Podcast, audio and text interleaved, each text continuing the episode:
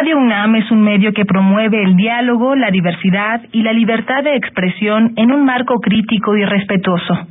Los comentarios expresados a lo largo de su programación reflejan la opinión de quien los emite, mas no de la radiodifusora.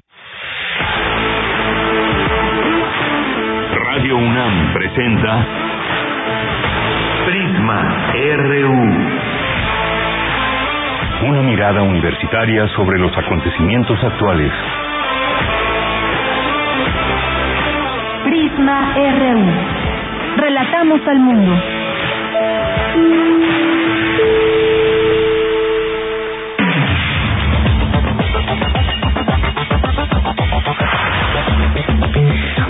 Una de la tarde con 17 minutos. Disculpen la tardanza. Estamos aquí teniendo algunos problemas técnicos, pero ya estamos al aire. Vamos a tener el programa y nos vamos directamente a la información, al resumen de hoy.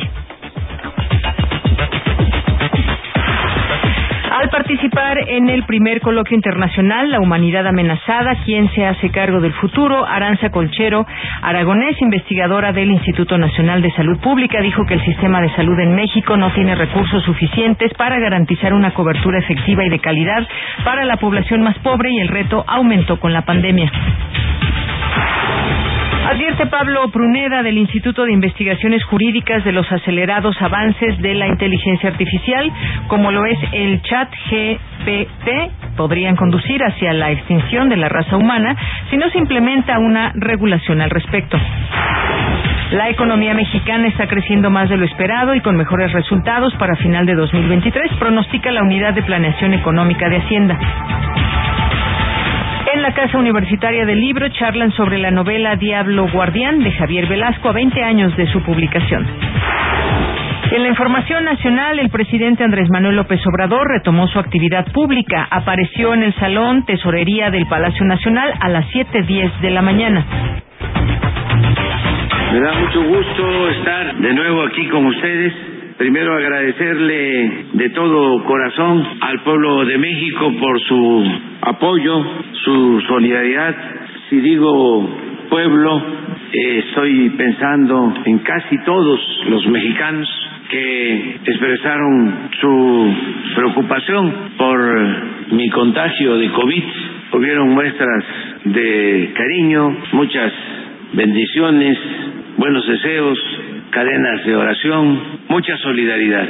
Se portaron como siempre, muy bien. Es eh, un amor recíproco, como siempre digo, amor con amor se paga. La gente llegó a preocuparse porque hubo sensacionalismo, amarillismo, mala fe. Pero afortunadamente salimos bien y aquí estamos, eh, muy dispuestos a continuar con este proceso de transformación en beneficio de nuestro pueblo. En más información, legisladores del PAN mantienen tomada la tribuna del Senado de la República desde ayer por la tarde, luego de que la mayoría rechazara en votación la designación de uno de los tres comisionados faltantes del Instituto Nacional de Acceso a la Información y Protección de Datos Personales. Integrantes de la caravana migrante que salió de Tapachula, Chiapas, acordaron con el Instituto Nacional de Migración la instalación de una mesa de trámites para entregar, si así lo desean, una forma migratoria múltiple por razones humanitarias que les permitirá recorrer nuestro país. El giro forense en la política pública sobre desapariciones de personas refleja una sedimentación institucional, aseguró Álvaro Martos, coordinador del Observatorio sobre Impartición y Procuración de Justicia en casos de desaparición forzada.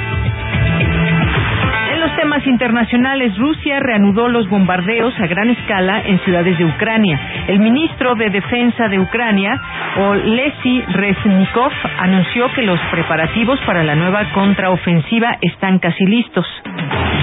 El presidente de la corporación británica BBC, Richard Sharp, renunció este viernes después de que un informe revelara que infringió las normas relativas a los nombramientos públicos tras haber facilitado la concesión de un préstamo al ex primer ministro Boris Johnson, quien lo propuso para ese cargo.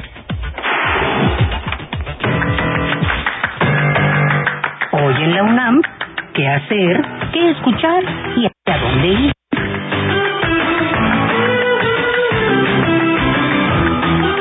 Recuerda que de lunes a domingo a lo largo de la programación de Radio UNAM se transmite la serie Espacio Académico PAUNAM, bajo la conducción de Ernesto Medina y Sabrina Gómez Madrid. Esta semana te invitamos a escuchar la serie de cápsulas en las que la doctora Ramona Pérez Bertruy, docente e investigadora del Instituto de Investigaciones Bibliográficas de la UNAM, nos habla sobre el compendio digital de áreas verdes urbanas y centros deportivos de la Ciudad de México.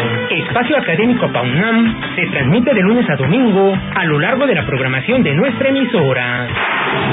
La Casa Universitaria del Libro de la UNAM te invita a su próxima sesión de Charlas Cazul, que en esta ocasión contará con la presencia de Margarita García Roballo, quien conversará acerca de su novela La Encomienda. La cita es hoy, en punto de las 19 horas, en la Casa Universitaria del Libro de la UNAM, o sigue la transmisión en vivo a través de sus redes sociales.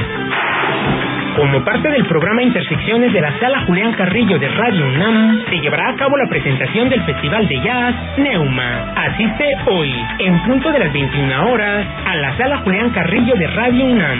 O sigue la transmisión en vivo por el 96.1 de FM. Recuerda que antes, durante y después del concierto es indispensable el uso de cubrebocas.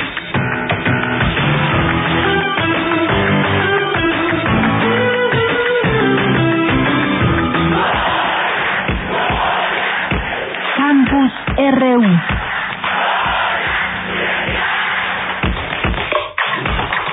Una con 23 minutos, entramos a nuestro campus universitario de hoy. Contexto global de choque y de incertidumbre en este 2023 advierte la unidad de planeación económica de la Secretaría de Hacienda. Cindy Pérez Ramírez nos tiene la información. ¿Qué tal, Cindy? Buenas tardes, adelante. Deyanira, muy buenas tardes. Es un gusto saludarte y a ti al auditorio. En el marco de la cátedra de la Secretaría de Hacienda y Crédito Público y la Facultad de Economía de la UNAM, la economía mexicana ante los retos globales del 2023, el titular de la Unidad de Planeación Económica de Hacienda, Rodrigo Mariscal Paredes, señaló que el panorama global es muy incierto para este año y aunque impactará en nuestro país, la economía de México está creciendo más de lo esperado. La base que alcanzamos al primer trimestre con el indicador oportuno del INEGI es que la base de crecimiento de la economía mexicana es de 2.3%. El consenso de analistas ahorita tiene un 1.6% de crecimiento. Nosotros esperamos todavía, en este escenario de incertidumbre, que se vaya a seguir revisando estos crecimientos al alza, que tenemos un mejor resultado para fin del año. ¿Qué tendría que pasar para que el consenso de analistas esté bien? Pues tendría que haber alguna contracción de la economía en algún trimestre del año. Más o menos de cuánto, nosotros creemos que va a ser del orden del 0.4%, lo cual es bastante. Ese escenario, por supuesto, no lo tenemos contemplado. Nosotros creemos que todavía la economía va a seguir creciendo, probablemente crezca en lo que resta de, del año y eso nos va a dar un crecimiento de alrededor de 3%. El especialista también se refirió a la inflación que dijo va en descenso, no obstante advirtió la parte subyacente seguirá presionando los precios la inflación se va, se va a estar controlando, nosotros esperamos que vaya a ir eh, tendiendo su objetivo eh, del Banco de México, pero todavía vemos un factor exógeno y externo importante en los contenidos de la inflación que va de alguna manera limitar el nivel y la velocidad de convergencia eh, hacia el objetivo. En términos de la balanza comercial prácticamente estamos equilibrados porque si bien hemos tenido mayores importaciones petroleras, también hemos tenido mayores exportaciones eh, no petroleras. ¿Cómo se vería un factor de riesgo? Pues si las exportaciones petroleras en volumen empezaran a crecer muy rápido y el precio también, porque eso da cuenta de que pues no te va a alcanzar las exportaciones para poder pagar tus importaciones. Este no es el caso. Yanira, según la información dada a conocer hoy, en el primer trimestre de 2023 la economía mexicana creció más de lo esperado y los seis trimestres consecutivos al alza, de acuerdo con la estimación oportuna del Producto Interno Bruto del Instituto Nacional de Estadística y Geografía, INEGI. Este es el reporte. Muchas gracias, Cindy. Buenas tardes. Muy buenas tardes. Bien, pues ahí está información acerca de este contexto que nos habla Cindy. Vamos a ir ahora con mi compañero Luis Fernando Jarillo, que nos trae toda la información que está pasando allá en el Senado. Senadores del PAN toman la tribuna por incumplimiento, dicen, de Morena, de qué se trata y además, bueno, también otras personas que han estado acudiendo al recinto y qué es lo que está pasando allá. En un momento más, Luis Fernando Jarillo nos tendrá toda esta información información. Habíamos platicado y lo vamos a seguir haciendo también al respecto de este tema que tiene que ver con lo que se ha aprobado en Cámara de Diputados. Y como sabemos, los temas tienen que pasar también a la Cámara de Senadores. Y ya me enlazo con Luis Fernando Jarillo, que nos tiene estos detalles. Luis, muy buenas tardes.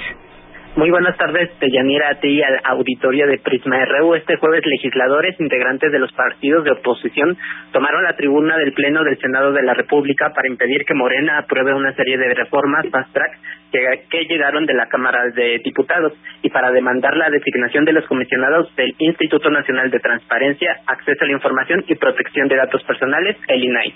Esto fue lo que dijo esta mañana el presidente López Obrador al respecto. Escuchemos. Ahora están en plantón en el Senado legisladores porque están defendiendo uno de estos organismos buenos para nada que se crearon solo para simular lo que hacían básicamente era legalizar, legitimar el robo. Es como eh, el encargado de este, dar fe de que todo está normal, limpio. Son corruptos porque cobran un sueldo para permitir la corrupción. Son cómplices de la corrupción. Entonces, ¿cómo se resuelve? Como lo estoy planteando el presidente propuso desaparecer al INAI y bueno, todo esto en el Senado comenzó cuando de acuerdo al senador Ricardo Monreal, los legisladores de su partido de Morena habrían acordado la, la designación de cuando menos un comisionado para el INAI, lo que le permitiría tener un quórum mínimo para poder sesionar. Sin embargo, al momento de la votación que ocurrió cerca de las cuatro de la tarde, la mayoría de morenistas votó en contra del perfil de Ricardo eh, Salgado Perrillat, el perfil con más aprobación hasta el momento eh, para ser comisionado de este organismo autónomo. Con 67 votos en contra y 43 a favor se descartó la designación. Y bueno, eh, vamos a escuchar una parte de esta sesión parlamentaria donde pues se interrumpió por esta eh, por la oposición.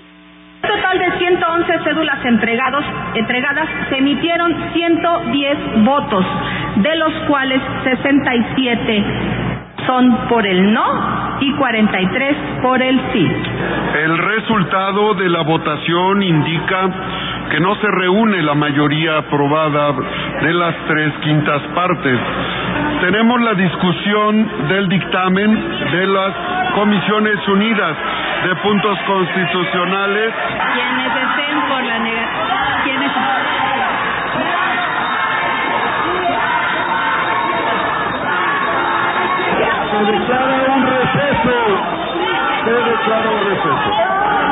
Bueno, y en conferencia de prensa el Grupo Plural del Senado dijo lo siguiente, escuchemos. La verdad es que asistimos hoy a un evento que seguramente no tiene precedente en los acuerdos políticos de un país, una verdadera tomadura de pelo. Tenemos oído que han venido a decir a este mismo espacio que el acuerdo era votarlo y no aprobarlo. Por supuesto que no. El acuerdo era INAI primero y luego los demás temas. Y el INAI no era poner un, un asunto a votación, era INAI primero. Y así lo declaramos varios de los coordinadores de los, del grupo de contención. Lo que hoy vimos es simplemente un abuso, una auténtica burla, y no a quienes estamos hoy en el Senado, al pueblo de México.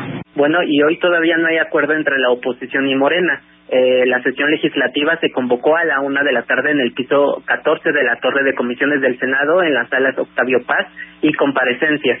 Eh, en esta sede alterna se retomará la sesión del Pleno a, a, la una de la tarde para aprobar los pendientes que faltan antes de que termine el periodo legislativo en curso. En comisiones del Senado ya avalaron los, eh, nada más los diputados de Morena eh, la extinción del Instituto de Salud para Bienestar, el INSABI, y eh, también la ley minera en las Comisiones Unidas de Minería, Desarrollo Regional y Estudios Legislativos. Este es mi reporte de Yanira. Muchas gracias, gracias Luis Fernando Jarillo por esta información. Muy buenas tardes. Hasta luego. Continuamos. Relatamos al mundo. Relatamos al mundo.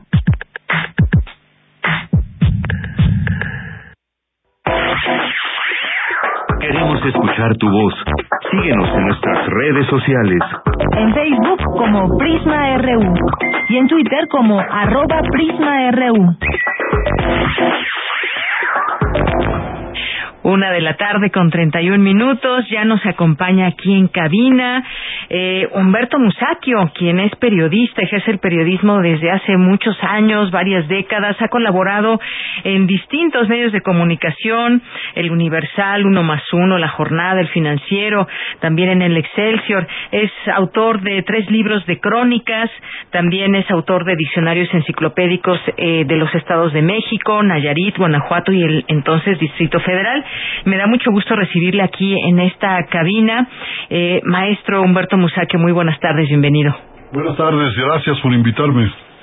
Pues a usted por venir y estar aquí con nosotros en esta conversación, porque mm, este libro suyo, que es un libro, un gran libro diría yo, de pronto cuando uno piensa en la universidad, pues se eh, imagina muchas cosas que pasan, por supuesto, a todas las generaciones de estudiantes que han pasado desde hace muchos, muchos años, pero mm, no siempre nos detenemos a conocer cómo nació la universidad, cómo eh, se enfrentó a muchas cosas esa historia que es tan rica y tan interesante que usted la reúne aquí en este libro La Universidad de México 1551-2001 es del Fondo de Cultura Económica y me gustaría que nos platique de dónde parte, cómo y cómo surge esta idea del libro. Bueno, yo hice hace algunos años una enciclopedia sobre México y eh, en ella incluí una ficha, una entrada sobre la Real y Pontificia Universidad de México y otra sobre la Universidad Nacional. Y eh, estudiando el asunto me llegué a la conclusión años después de que en realidad la Universidad Nacional, pese a que lo negó eh, Justo Sierra, el fundador de la Nacional, pues es heredera de la Real y Pontificia en muchos sentidos. Eh, entonces me propuse hacer una historia que uniera eh, lo ocurrido en la Real y Pontificia y en la Nacional. Así es, y bueno, pues nos podemos encontrar todos estos pasajes de historia, cómo se fue gestando en principio esta idea, desde cuándo, eh, cómo, cómo, cuáles son esos inicios y que nos remontan a muchos años atrás. Y usted nos pone aquí desde 1551 a 2001, pero me gustaría que nos haga esta introducción que usted también aquí a través de estos capítulos como la fundación y demás nos va llevando a qué había antes, cómo visto la universidad desde este punto de vista como un gremio o qué sucedió también era un poco digamos no para todos y cómo se fue abriendo esta idea de universidad. Bueno, la, eh, digamos que la acepción moderna de universidad implica uh, universalidad, universalidad del conocimiento. Sin embargo, en sus orígenes, la palabra universidad o universitas eh, se refería a un conglomerado, sobre todo de personas. Eh, recordemos que en 1551 todavía gran parte de Europa vivía en feudalismo y eh, la Universidad de México nace como una Universitas Scolarum, que, eh, que es un conglomerado, un gremio de estudiantes. Y así pasa casi 100 años, poco menos, y, y después se convierte en una Universitas Magistrorum, esto es una universidad de profesores, de maestros, de los que enseñan. Así es. Y así nace pero pues por supuesto pues en tantos siglos ha habido una gran evolución en todos sentidos. En todos sentidos, porque incluso en varios momentos pues se veía la universidad también como ese sitio ah, del que podían asistir los privilegiados, ¿no? No solamente, no no toda la gente, no era para toda la gente la universidad. Ahora digamos y ya estos años cómo se ve tomando en cuenta también esta parte histórica, maestro. Bueno, en la colonia la universidad era para para hijos d'algo. Eh, para españoles y no cualquier español, sino para aquellos que tenían esa categoría eh, de, hijo de algo, hijo de alguien que pesaba, pues. Eh, y aunque se acordó recibir a los hijos de los caciques indígenas, esto en realidad fue más que nada letra escrita, pero, pero no aplicada. En casi toda la colonia. Fue más bien hasta el siglo XVIII cuando empiezan a admitir a hijos de caciques. Así es, y todo ese tema también que datos muy interesantes porque usted se va a la historia también eh, trayéndonos estos datos que sin duda son resultan ser muy interesantes para quienes estamos viviendo, por ejemplo, en una época como ahora y todo lo que pasa en una universidad y máxime aún en la Universidad eh, Nacional. Cuénteme un poco también de todo este, mm, un poco este desarrollo, estas ideas con las que se fueron, que, que fueron haciendo que la universidad cambiara y que tenemos ahora una universidad que también, por supuesto, con muchas cosas que decir, que eh, señalar, pero que pues nos da paso de a, hablar de personajes como Vasconcelos, por ejemplo. Usted platicaba de Justo Sierra también, pero ¿qué pasa, por ejemplo, con Vasconcelos, que también fue una, un ideólogo en, en este sentido? Bueno, y un constructor, yo un creo que constructor, el, claro. Eh, el mejor Vasconcelos, porque Vasconcelos tuvo varias etapas, el mejor Vasconcelos es aquel que estuvo ligado a la Universidad Nacional. No olvidemos que ya en los años 30 se convirtió en simpatizante de la Alemania nazi, recibió dinero, subsidio de la Embajada de la Alemania nazi para hacer la revista Timón. Pero bueno, el gran Vasconcelos es el de los años 20, admirable por muchas razones, sobre todo por la fuerza que le dio a la universidad. La Universidad eh, de México, la Nacional, había sido creada en, do- en 1910 pero en los primeros 10 años pues, estalla la revolución a los dos, tres meses de que em- empezó labores la universidad.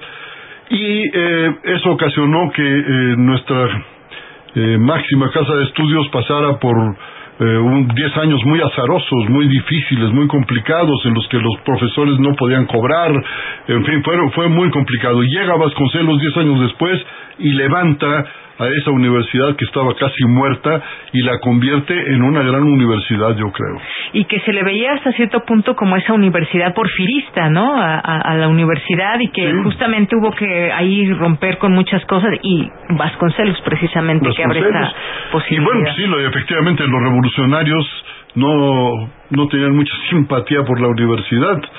Eh, pero bueno, eso, eso es una institución no solo necesaria, yo diría que indispensable desde su nacimiento. Así es. ¿Y qué pasa, por ejemplo, con este estudien- estudiantado, con eh, los docentes, los maestros? ¿Cómo, ¿Cómo en ese entonces a qué pertenecían? Se habla de, por ejemplo, de esas viejas clases del porfiriato, en fin, cómo se fue dando esta, estos cambios, pero sobre todo al inicio, ¿cómo era esa, esa universidad? En ese- Bueno, era una universidad efectivamente para hijos de familias pues que podían pagar la enseñanza superior, que no era cualquier cosa. Podían mantener a un estudiante, ¿no? El- realmente el ingreso masivo de, de los pobres como yo se dio muchos años después, porque la universidad cobraba cuotas y muy altas. Eh, la ley orgánica de, de los años 40, la que entra en, rigor- en vigor el primero de enero del 45, es la que propicia que lleguen a, a la universidad eh, hijos de, de familias que no son precisamente eh, pudientes. Eh, había una cuota cuando yo ingresé a la universidad, creo que de 200 pesos anuales, que bueno, para una familia proletaria no era fácil pagarlos. Eh, ahora son 20 centavos porque las autoridades universitarias y sobre todo la Secretaría de Hacienda no quieren que se deje de pagar eso, aunque contravenga lo dispuesto por la Constitución, que dice que la eh, enseñanza que imparte el Estado deberá ser gratuita. Eh, y la- las universidades públicas son parte del Estado. Así es.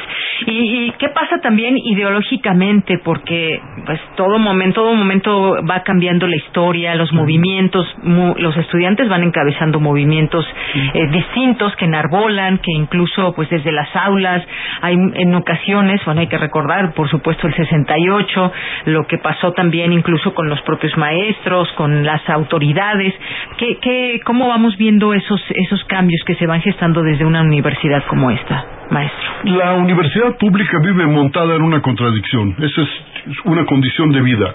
Y es que necesita de orden para la transmisión del conocimiento, pero a la vez necesita ruptura del orden para eh, la actualización eh, y, y para ver hacia adelante.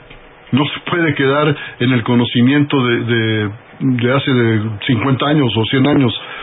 Eh, una de las razones por las que desapareció la Real y Pontificia Universidad es que no supo actualizar, eh, actualizar su existencia en todos sentidos. Bien, y también pues la universidad tiene una intensa vida política, eh, que usted también lo, lo menciona aquí, y, y, y, sí, lo vemos en distintos momentos, como desde ahí también se gestan ideales o se propician también algunos, algunos cambios y que pues a veces se logran, en otras ocasiones no, pero atraviesa también toda esa parte de la política. ¿Cómo, cómo también desde un lugar del conocimiento tan diverso como es la universidad? Precisamente por diverso. eh, porque alguien dijo que la universidad era un crisol de ideologías y clases sociales y yo creo que sí. Ahí, eh, bueno, ahora ya casi los, los pirurris van a las universidades privadas, pero la Universidad Nacional Autónoma de México es la mejor del país y de muchos países, es donde se realiza más de la mitad de, de la investigación científica, esto es de la renovación del conocimiento y sigue siendo una gran institución pese a los propios universitarios y pese a quien sea y que reúne, eh, como usted bien dice, estas distintas clases sociales, formas de entender nuestro contexto, nuestro mundo. Hay investigaciones que se hacen todos los días y que tienen que ver con nuestro ámbito más inmediato, pero que también tienen y también generan esa ese conocimiento hacia de lo que pasa en el exterior, ¿no? Siempre que recurrimos a tratar de entender muchas cosas, pues siempre buscamos a esos académicos, a esos expertos que se gestan desde la universidad con todas sus investigaciones, inventos, eh, también eh, todas estas eh, cuestiones que hay en, desde los laboratorios, la medicina, en fin, es, es como decía usted un crisol importante, una, una ventana y que pues es una universidad hasta cierto punto también podríamos decir como una universidad política en su más sentido. Bueno, donde hay más de donde hay más de una persona hay política. Aquí mismo, mire, hay hay política. Claro. Y en, la universidad hay que 350 mil estudiantes, 40 mil profesores, sí. y yo no sé cuántos trabajadores administrativos, pero uh -huh. bueno, pues ese es un gran universo y, y es un tubo de ensayo formidable para preparar a los muchachos para la vida nacional. Efectivamente, y también un poder público muy grande.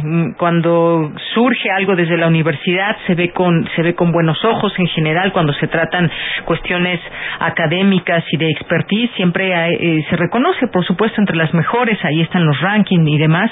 ¿Y qué, qué de qué depende también todo esta eh, toda esta riqueza, cómo poder generar lo mejor desde una universidad pese a que hay tantos puntos de vista, digamos, encontrados incluso desde dentro, en una misma facultad, en un mismo salón de clases. Esa pluralidad es la que permite uh -huh. también adoptar eh, buenas medidas, buenas políticas, eh, y que no solo son para eh, la vida académica, uh -huh. el movimiento de 68 no tenía ni una sola demanda académica, uh -huh. todas eran de carácter nacional. Eh, ¿Por qué? Porque la universidad eh, es la que recibe el conocimiento de lo que pasa en la realidad circundante, en la realidad de este país y del mundo. Y lógicamente sus profesores, sus estudiantes, sus autoridades eh, tienen capacidad eh, crítica. No en balde el mayor rector que yo haya conocido, que fue Javier Barrosierra, encabezó una manifestación en 1968 y resistió la hostilidad de, de un gobierno criminal como fue el de Gustavo Díaz Ordaz. Así es. Ahora bien, paso este tema, la autonomía, que también esta, esta parte que va incluida en nuestra universidad.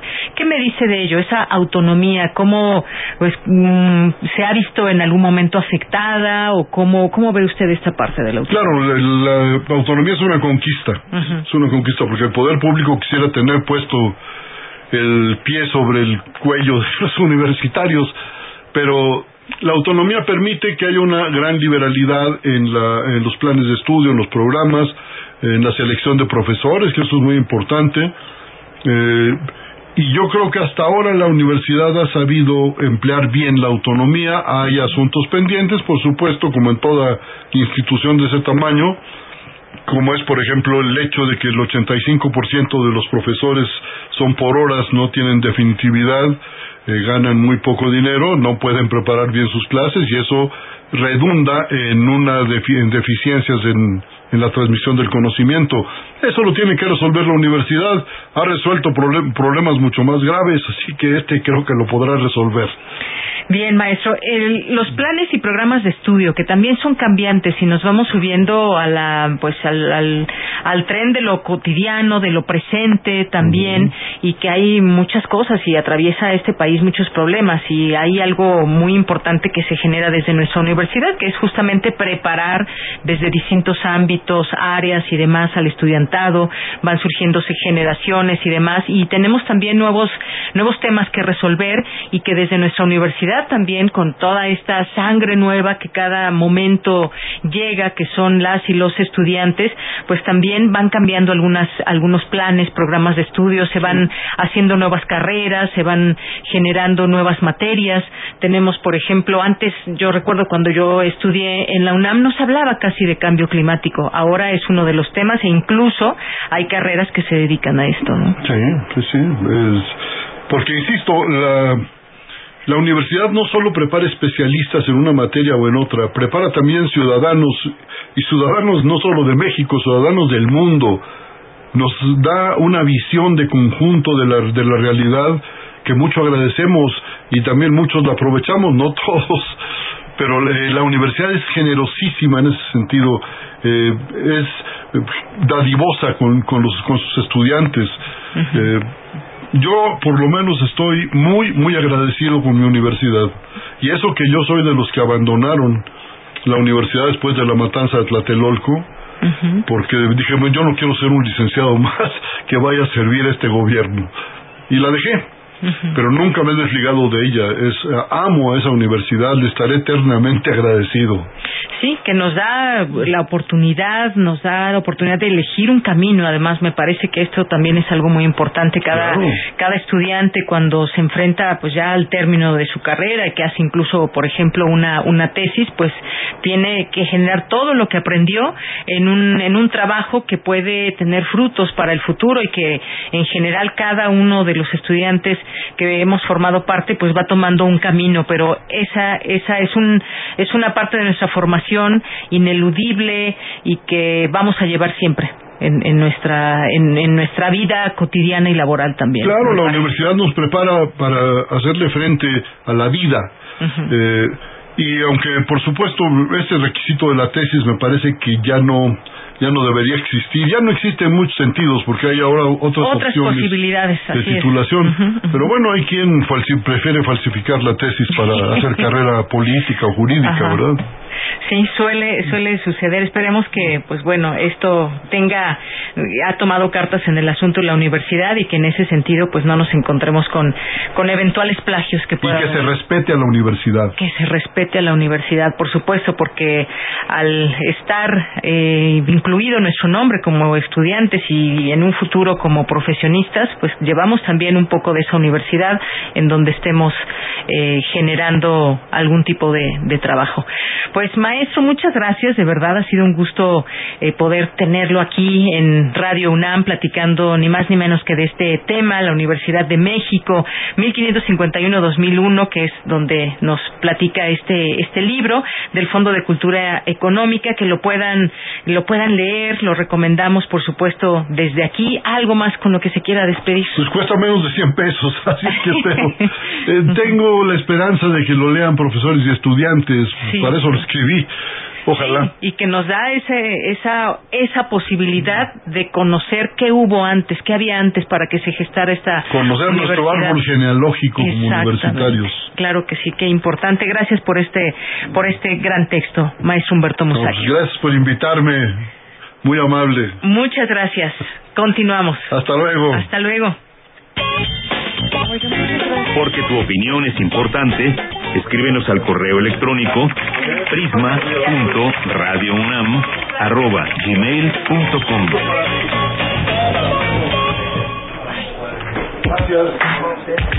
Prisma RU. Relatamos al mundo.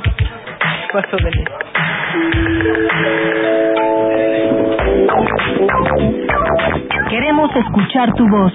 Síguenos en nuestras redes sociales. En Facebook como Prisma RU y en Twitter como arroba Prisma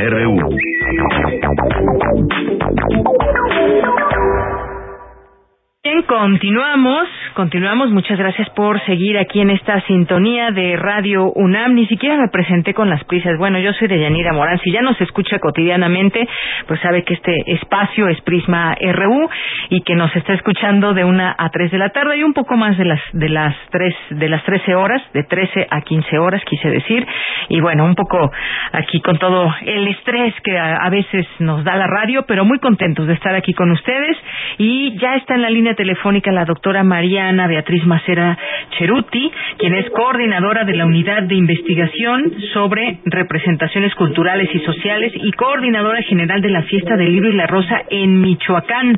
Hace ocho días justamente estamos transmitiendo desde aquí la Fiesta del Libro y la Rosa, pero nos da mucho gusto saber que también hay otras sedes y en este caso es Michoacán. Doctora, bienvenida, muy buenas tardes. Muy buenas tardes, Yanira. Gracias por ah, por estar aquí en tu programa y poderles platicar de la fiesta del libro y la rosa en Michoacán. Claro que sí, pues cuéntenos, siempre sabemos que hay muchas actividades, que se privilegia también toda esta intención hacia su público para fascinarse con la lectura, pero cuéntenos qué va, qué vamos a tener ahí en la fiesta del libro y la rosa de Michoacán.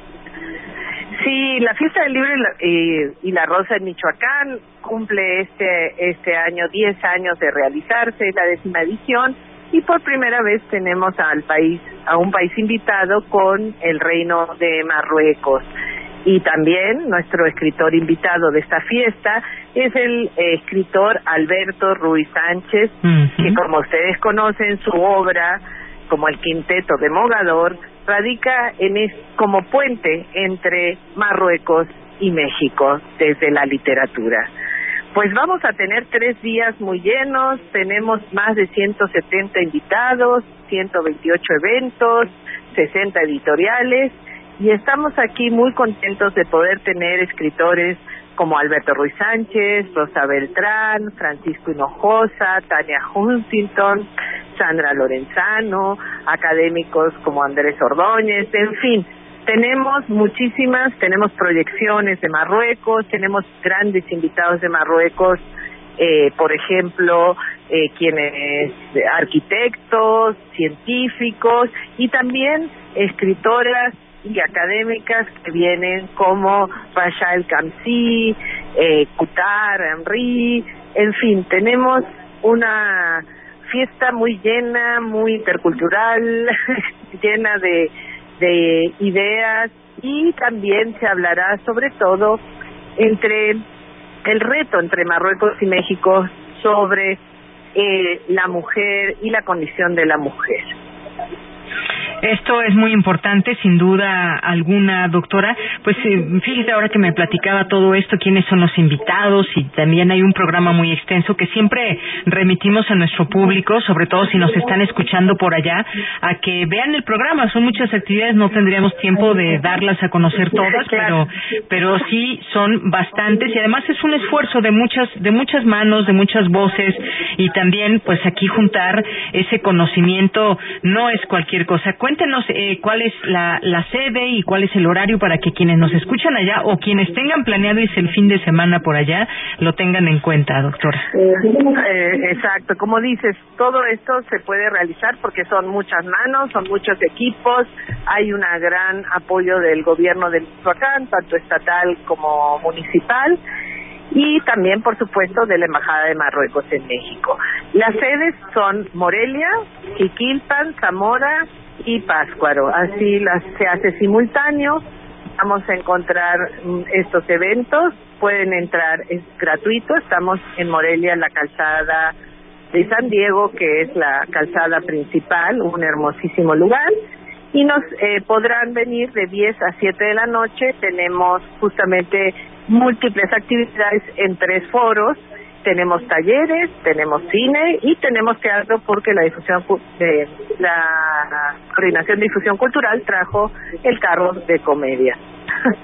Claro, pues me parece muy bien porque ya nos cuenta también de ese país invitado, muy interesante también todo lo que lo que sucede en este en este país que seguramente tendremos oportunidad de escuchar. Ya nos dijo estas sedes allá mismo en Michoacán, el programa, los invitados, hay editoriales, por supuesto que participan y que nos invitan, por supuesto, a leer, a conocer cuál es la oferta de cada editorial. Si nos detenemos en los stands, usted bien lo sabe, doctora, pues los libros nos nos encuentran y nos permiten también ir generando más, eh, conociendo más historias, que podamos acceder a este conocimiento desde las distintas áreas. Eso es muy importante también, más o menos cuántas editoriales participan.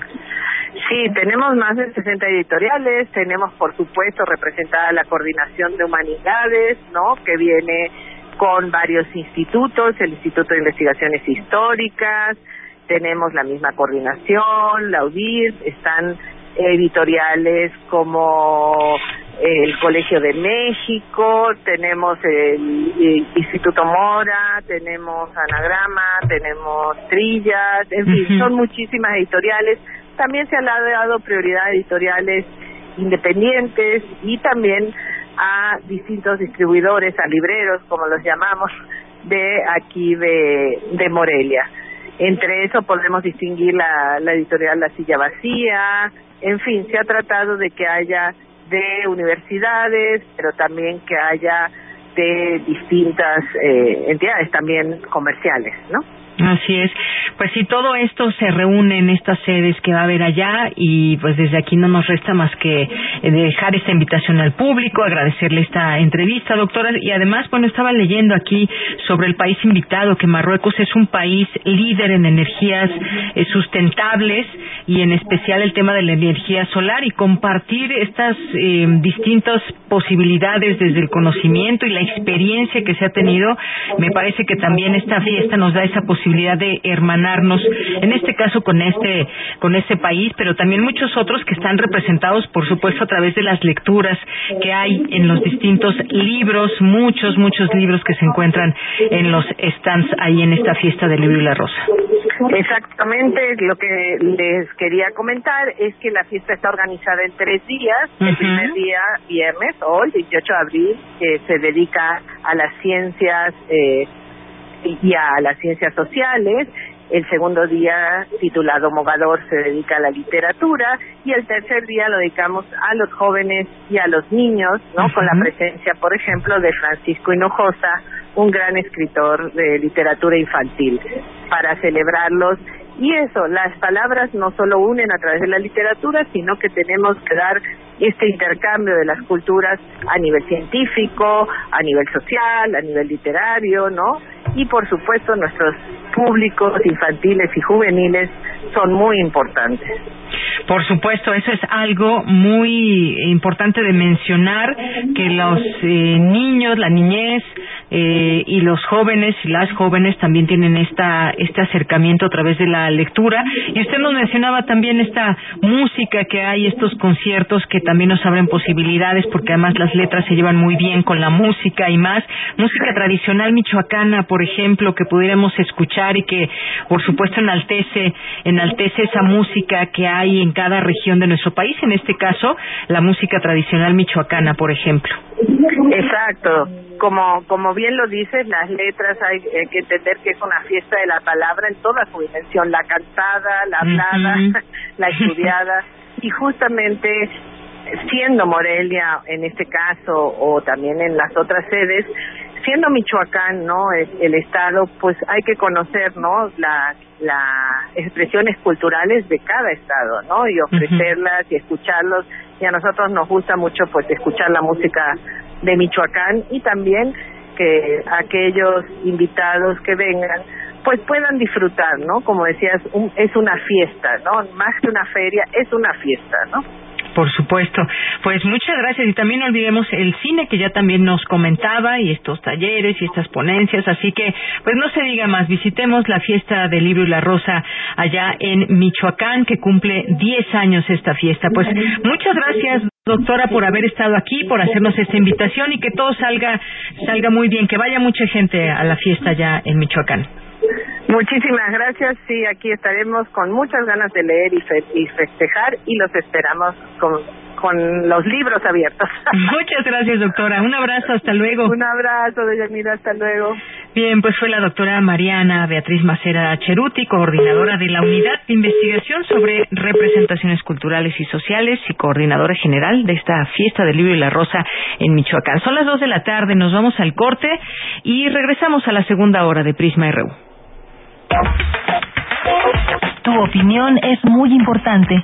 Escríbenos al correo electrónico prisma.radiounam@gmail.com.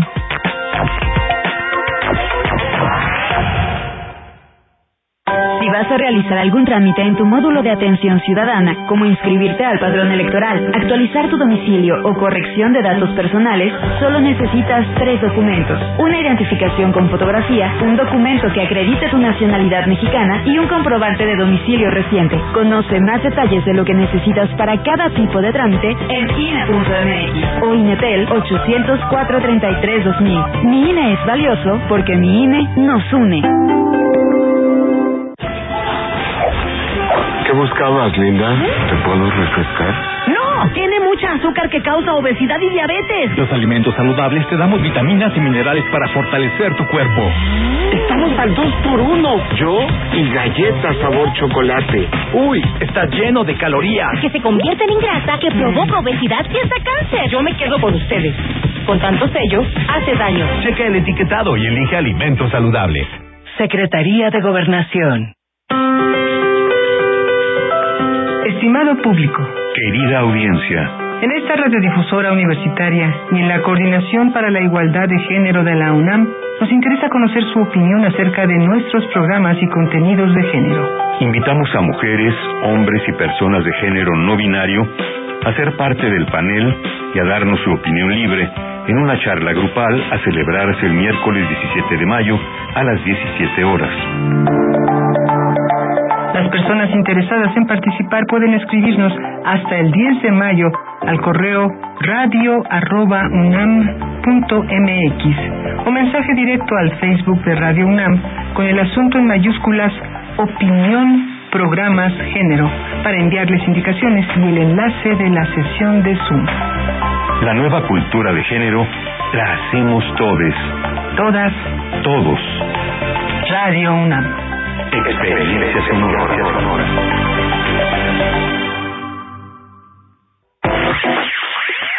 Queremos escuchar tu voz.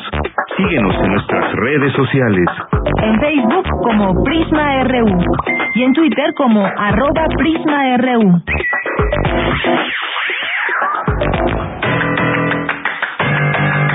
Mañana en la UNAM, ¿qué hacer? ¿Qué escuchar? ¿Y a dónde ir? No te puedes perder los riesgos de la militarización y el militarismo. Ciclo de charlas donde se cuestiona la militarización y el militarismo con la participación de personalidades que nos ayudarán a entender las consecuencias de esos fenómenos en nuestra sociedad. Mañana sábado se transmitirá el último programa de esta miniserie, la mesa número 5, militarización y feminismos. Se contará con la participación de Nicole Huete de la organización feminista Intersecta, así como Cristina Hinz, investigadora de la Universidad Estatal de Río de Janeiro. Esta mesa estará moderada por Marcela Villalobos, presidenta de Amnistía Internacional México. Sintoniza mañana sábado, en punto de las 14 horas, el 96.1 de FM. Mañana tienes una cita con Frida Rebontulet y su gabinete de curiosidades. El programa de mañana sábado 29 de abril recrea radiofónicamente dos de las fábulas que se compilan en el libro Fabudélicas de Eduardo Pérez Contreras, alias Spooky. Son el coyote y el peyote y la lombriz y el maíz. Sintoniza mañana en punto de las 17.30 horas la frecuencia universitaria de Radio UNAM 96.1 de FM. Te recomendamos el estreno del radiodrama Guardianes de Jarain Eligio Sánchez, obra ganadora del concurso nacional de radioteatro Max AUP 2020 en la categoría profesional. Este radiodrama aborda la lucha de una madre para salvaguardar la vida de sus hijas en un pueblo minero asediado por la corrupción, el ejército y las empresas. Disfruta del estreno del radiodrama Guardianes y sintoniza mañana sábado en punto de las 20 horas el 96.1 de FM. Y recuerda, si utilizamos cubrebocas, nos cuidamos todos.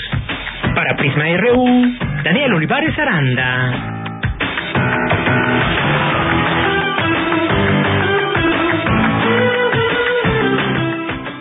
Bien, pues ya estamos aquí de regreso. Muchas gracias por su atención, como siempre, por seguir en esta sintonía aquí en el 96.1 de FM de Radio UNAM. Y muchos saludos a las personas que nos escriben a través de las redes sociales, que están siempre atentas y atentos a lo que está sucediendo por aquí, a los temas que vamos tocando.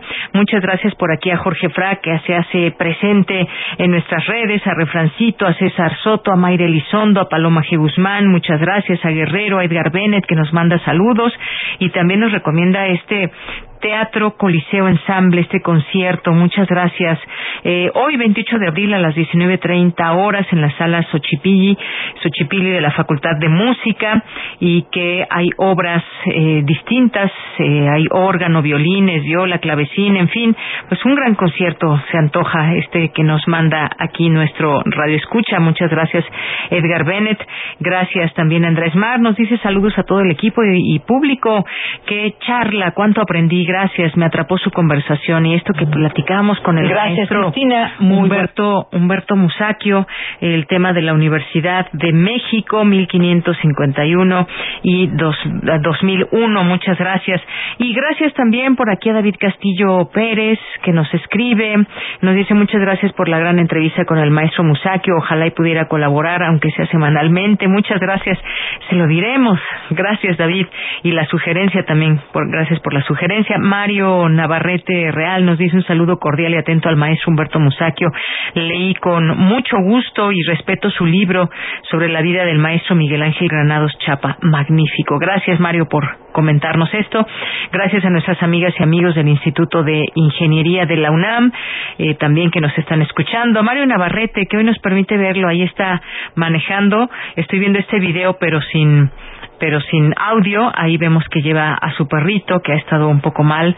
Pero te mandamos muchos saludos y que todo salga bien ahí con, con este animal de compañía. Muchas gracias, Mario. Eh, Pati León, muchas gracias.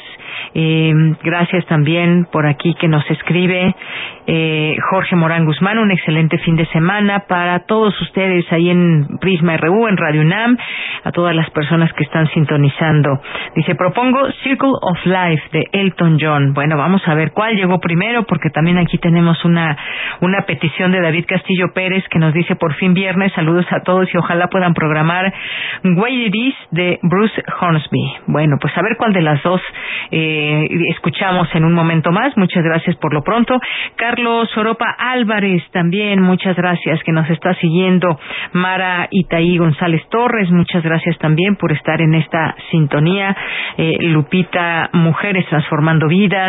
Eh, Roa Ernst, eh, Fernando, Fernanda Álvarez, eh, muchas gracias también a César Soto, a Refrancito también ya lo mencionábamos, muchas gracias. Le seguimos leyendo con muchísimo gusto. Abel Fernández también, también ya llegó aquí al pase de lista sonora que por ahí algún, algún radio escucha mencionó en algún momento. Dice saludos, excelente fin de semana. También para ti, Abel Fernández. Jorge nos dice también feliz fin de semana a todo el equipo.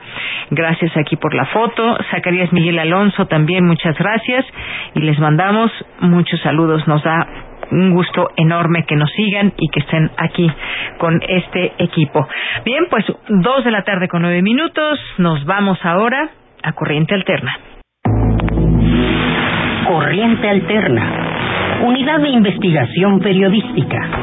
Un espacio de la Coordinación de Difusión Cultural de la UNAM. Viernes y aquí en los viernes de Corriente Alterna tenemos alguna invitada, algún invitado cada viernes aquí presente para platicarnos de estas investigaciones y esos trabajos que se van publicando en su página corrientealterna.unam.mx y también nos traen un poco de esa investigación en la parte sonora y hoy me acompaña, ya está aquí en cabina, la estudiante Mariana Maitorena. ¿Qué tal Mariana? ¿Cómo estás? Buenas tardes. Bien, gracias. ¿Y tú? Muy bien, muchas gracias. Con gusto de recibirte aquí en este espacio, me, me decías, de estudios latinoamericanos en la Facultad de Filosofía y Letras de la UNAM. Pues cuéntanos, Mariana, ¿qué nos traes el día de hoy en esta investigación que nos presentas? Eh, pues es una entrevista que se hizo con Magda Soberanes, que fue una de las chicas que, pues fueron tres, ¿no? Y ella fue una de las que estuvieron presentes cuando el desalojo de la Ocupa. Entonces, a partir de ese desalojo, a ellas las, las encarcelan. La Ocupa Cuba, que se encuentra ahí en el muy cerca del centro. Sí, es este calle República Cuba, el número 60, me parece. Muy bien, ajá. Sí. Y nos decías que eh, fueron detenidas y qué ha pasado desde ahí. Fueron detenidas y luego eh, al momento de que las llevan, las este el delito que les marcaban era de posesión simple que porque dice que les encontraron eh, marihuana ellas pues obviamente dicen que no eh, pues según el gobierno les encontraron eh, marihuana no entonces pues posesión simple por lo general no lleva o sea no necesita prisión preventiva oficiosa ni nada pero a ellas este pues juzgaron riesgo de fuga entonces sí las metieron. Y estuvieron dentro eh, 10 meses. En Santa Marta ajá Catitla. en Santa Marta Catitla. Diez meses se aventaron. Ahora salen llevan un proceso en libertad condicional. Este sí están siguiendo su proceso en libertad sí. Eh, justo ahora eh, de hecho hoy en la mañana tuvieron otra vez eh, están citadas en una carpeta federal. Ahora este entonces hoy en la mañana tuvieron audiencia supe que publicaron algo pero la verdad no lo he no lo he visto bien Muy bien, bueno, si te parece vamos a escuchar este trabajo que nos has traído para que podamos también eh, escuchar en sus propias palabras y todo cómo están, eh, cómo entendemos esta situación y después regreso a platicar contigo. Adelante. Gracias.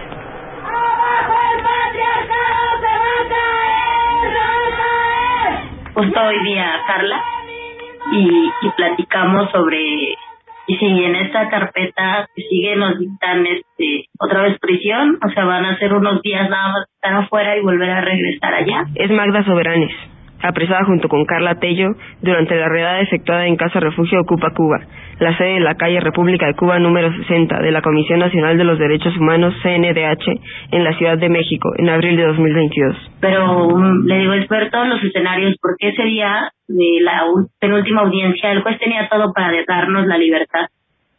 Y desde que entramos, o sea, su negativa fue muy clara, ¿no? No van a salir, no les voy a cambiar la medida cautelar, ustedes son un peligro para la sociedad y van a regresar a Santa Marta. Corriente Alterna. Esta historia tiene como antecedente el suceso ocurrido el 13 de abril de 2022, cuando mujeres encapuchadas afuera del Ocupa agredieron a María Eugenia Reyes, académica de la Universidad Autónoma Metropolitana. Pues el día 15 de abril, eh, yo estaba llegando de trabajar de, bueno, yo trabajaba, estaba llegando, llegaba como a las 4 a la casa Ocupa.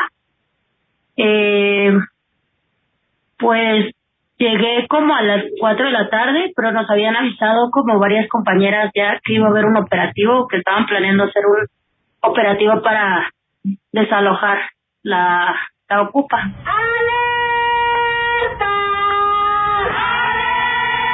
Pues nunca nos informaron sobre por qué querían entrar y ni, siquiera nos mostraron la orden de cateo. Este, solamente llegaron con unas dos salchichas de metal y empezaron a golpear la, la puerta. Este, cuando lograron ingresar, pues subieron a la planta alta, que es donde estábamos nosotras. De lo más que resistimos, pues estuvimos, este, pues gritando que no nos podían hacer nada porque pues no llevaban una orden como tal para o nunca se nos mostró la orden de cateo ni la ni una orden de aprehensión ni nada.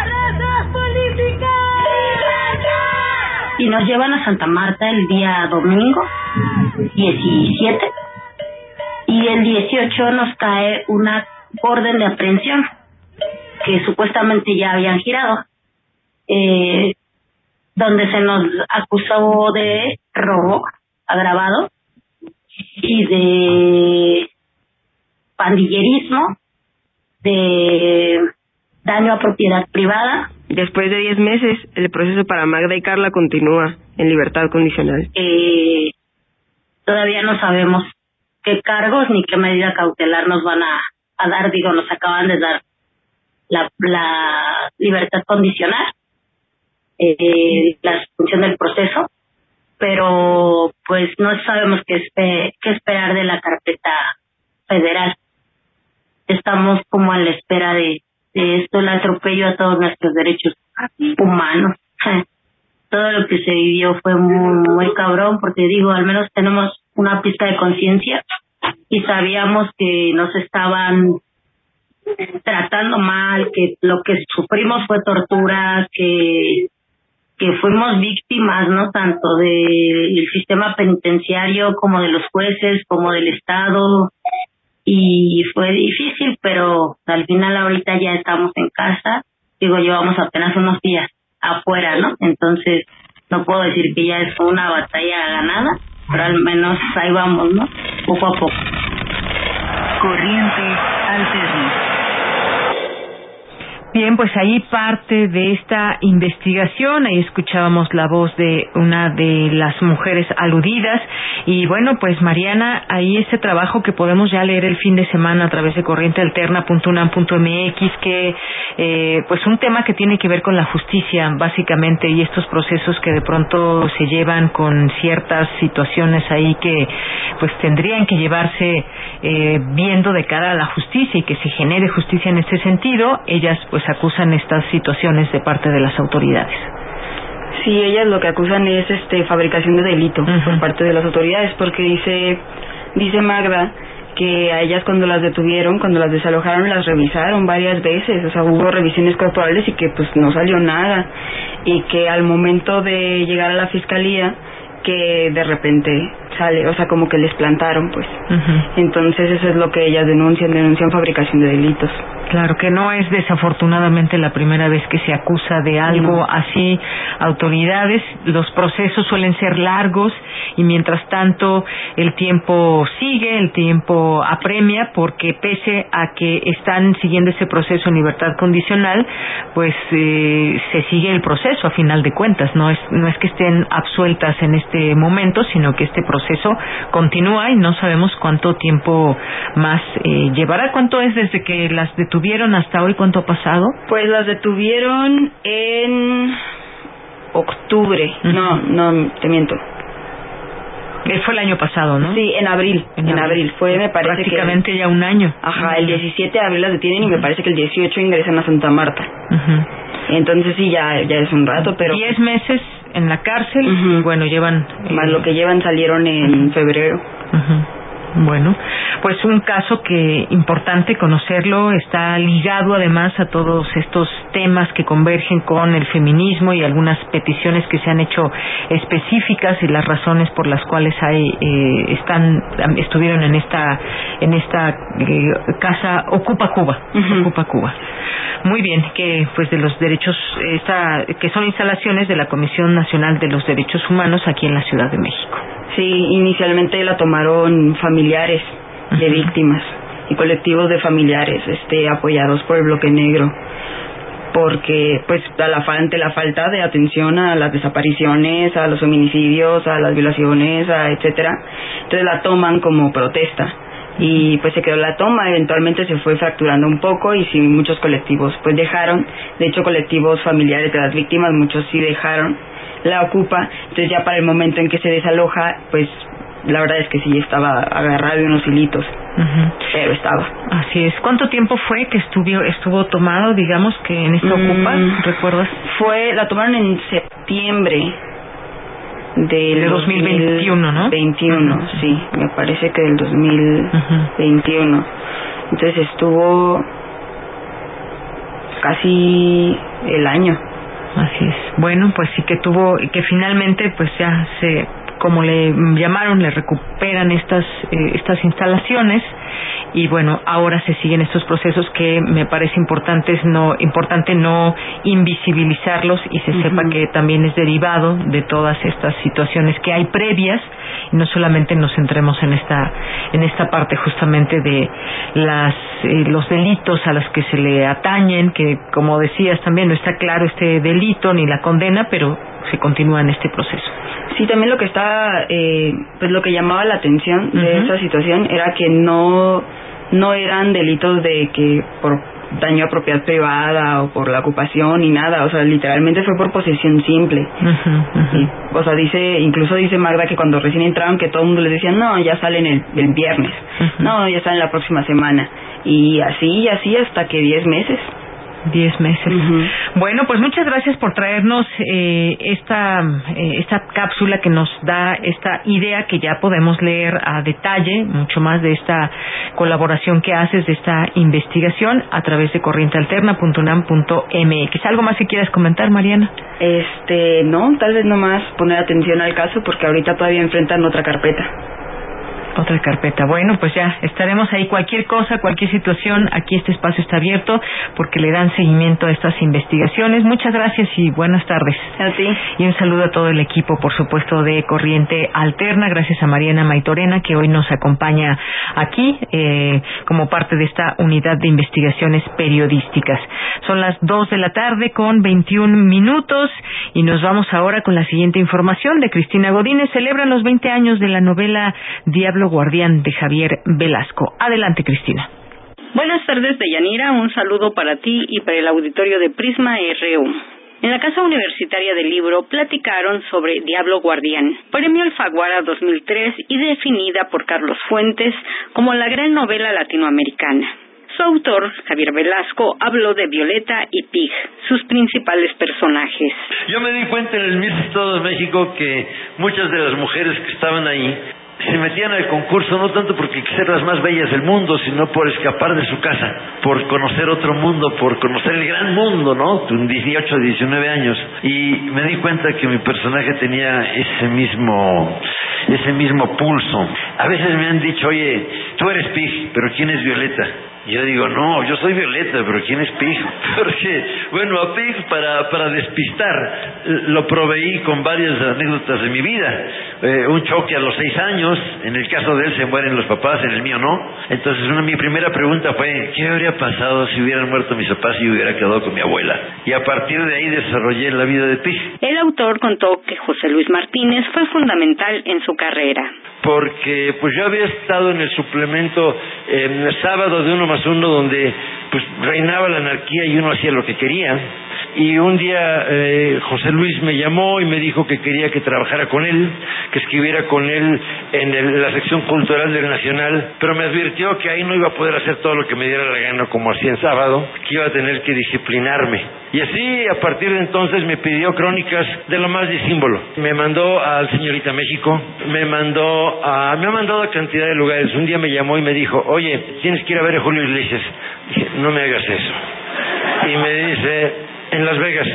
Ah, ¿cuándo salgo? Por su parte, José Luis Martínez, director del suplemento Laberinto del periódico Milenio, recordó la mañana del 24 de febrero de 2023, cuando Javier Velasco ganó el premio Alfaguara, así como el día que lo recibió. Recuerdo el 24 de abril de ese mismo año en Madrid, cuando en la mañana le entregaron el, el premio Alfaguara.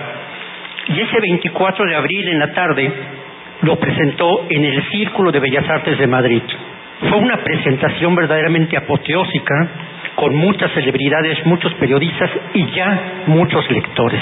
No me acuerdo, pero por eso lo apunté, que Elvira Lindo te dijo, Javier Velasco es tan, tan joven que casi es un niño al que le hubieran traído los Reyes Magos el regalo más deseado.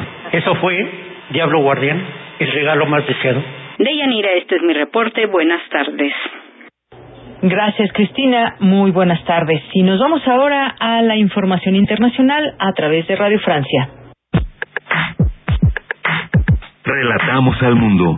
Relatamos al mundo.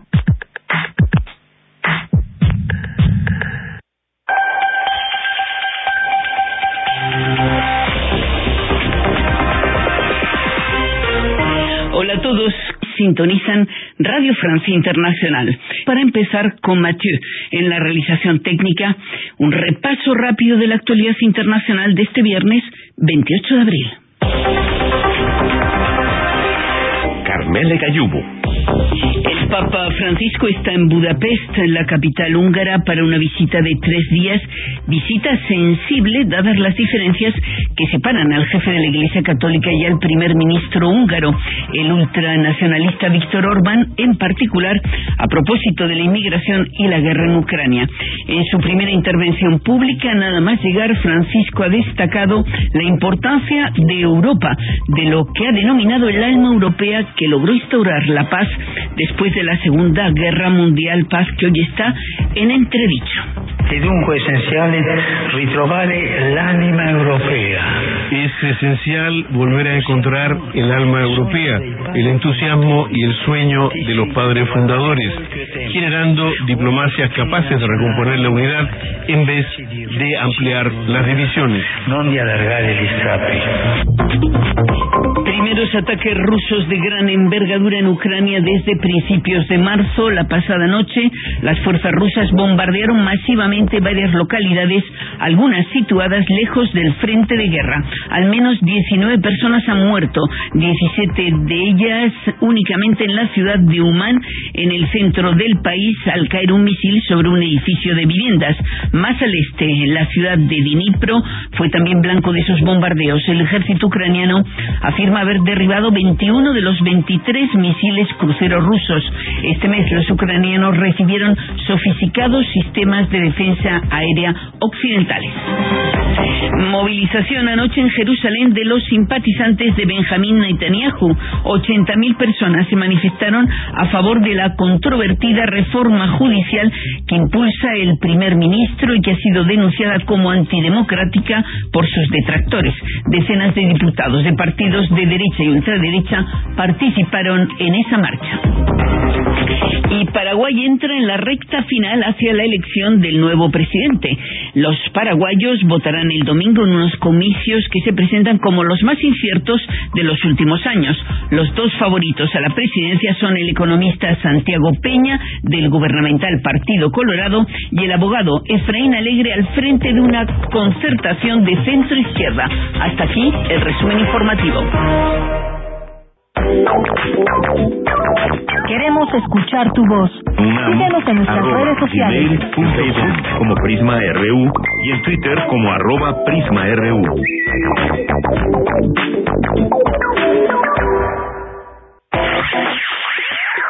Queremos escuchar tu voz. Síguenos en nuestras redes sociales. En Facebook como Prisma RU y en Twitter como arroba Prisma RU.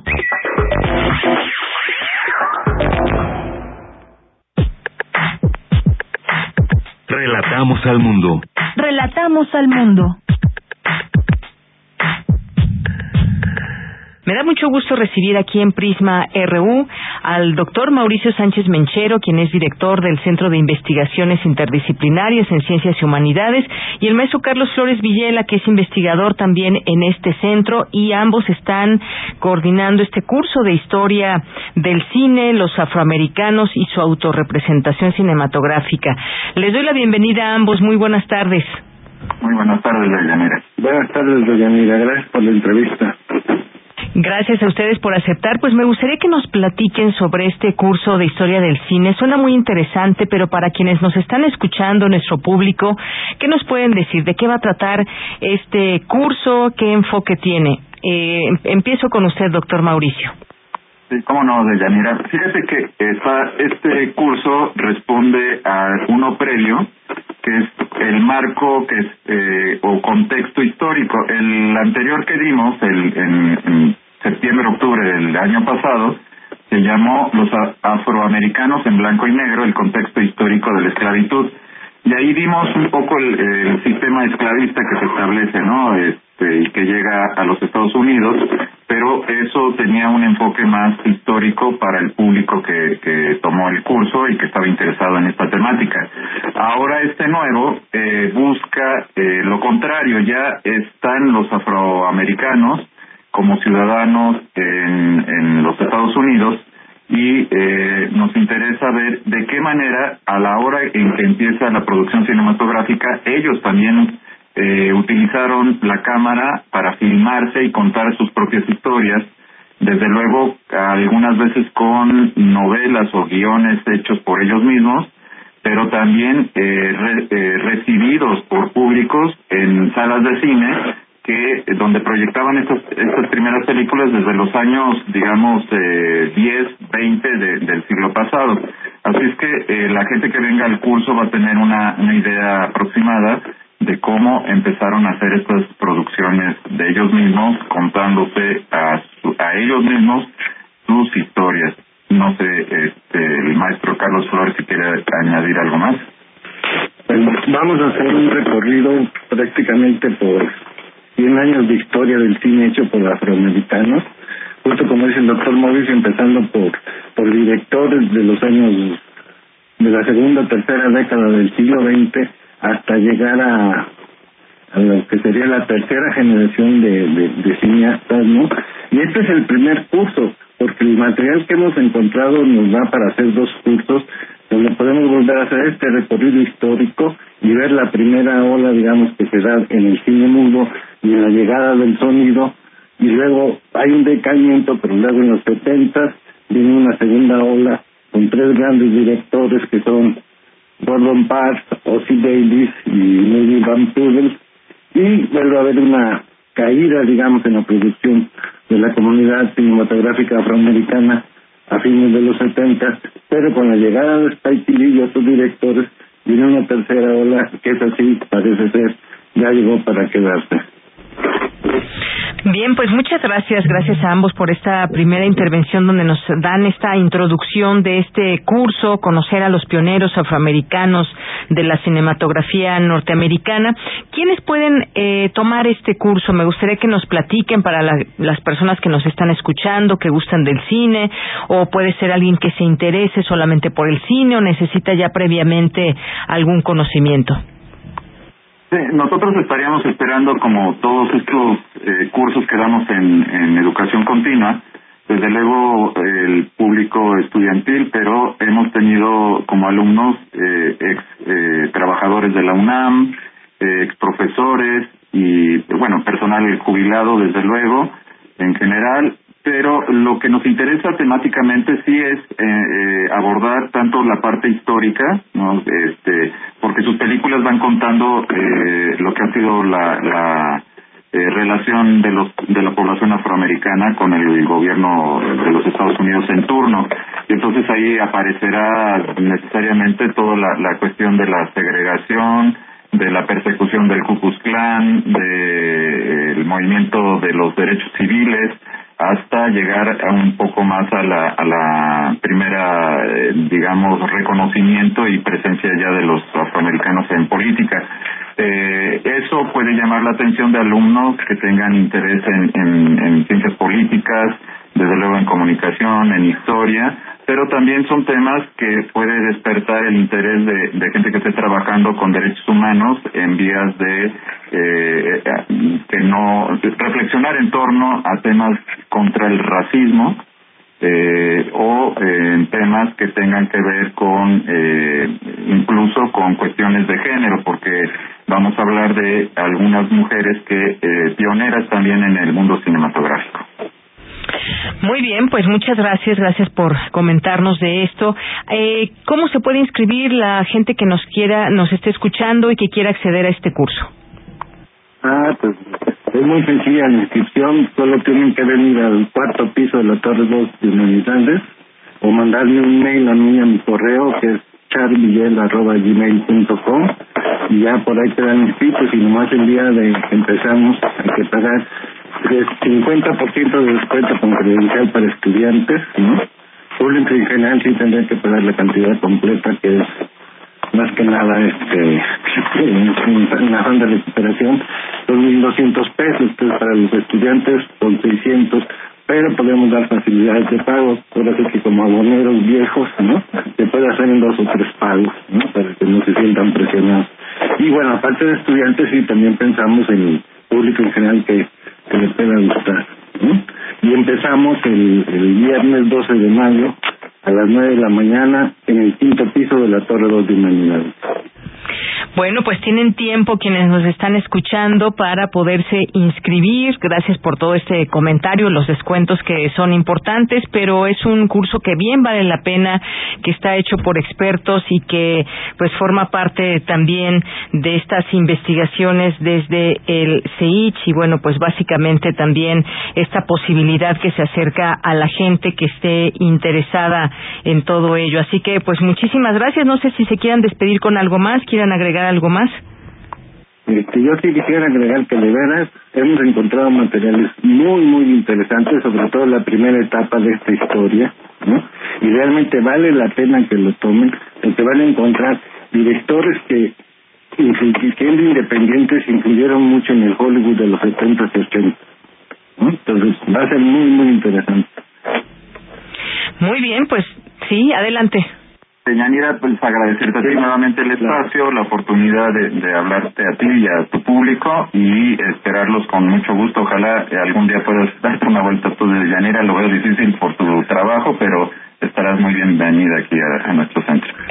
Bueno, pues me encantaría, de verdad, ojalá que me pueda dar ese tiempo y compartir esta, este curso lleno de conocimiento y lleno también de posibilidades que nos permiten conocer más de esta historia del cine con este enfoque que ya nos han platicado.